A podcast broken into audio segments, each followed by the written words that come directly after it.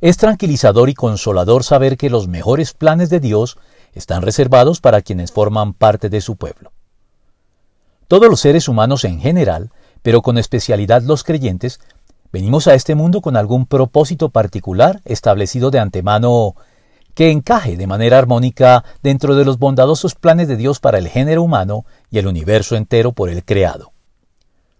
Propósito que podemos en gran medida descubrir, identificar y acoger voluntariamente, trabajando con Dios en él de manera consciente y sincronizada, si rendimos nuestra vida a Cristo en el acto de la conversión y nos consagramos al estudio y conocimiento de su palabra revelada en la Biblia.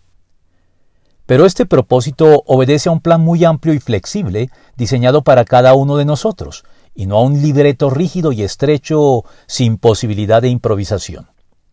Un plan que, además, no tenemos necesariamente que seguir, sino al cual podemos resistirnos en ejercicio del llamado libre albedrío con el que Dios nos ha dotado.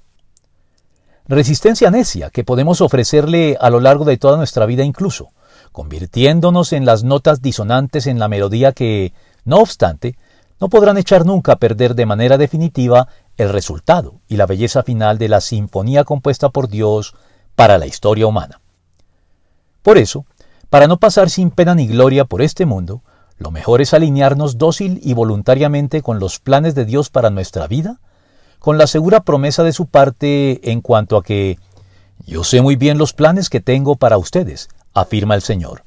planes de bienestar y no de calamidad, a fin de darles un futuro y una esperanza. Jeremías 29:11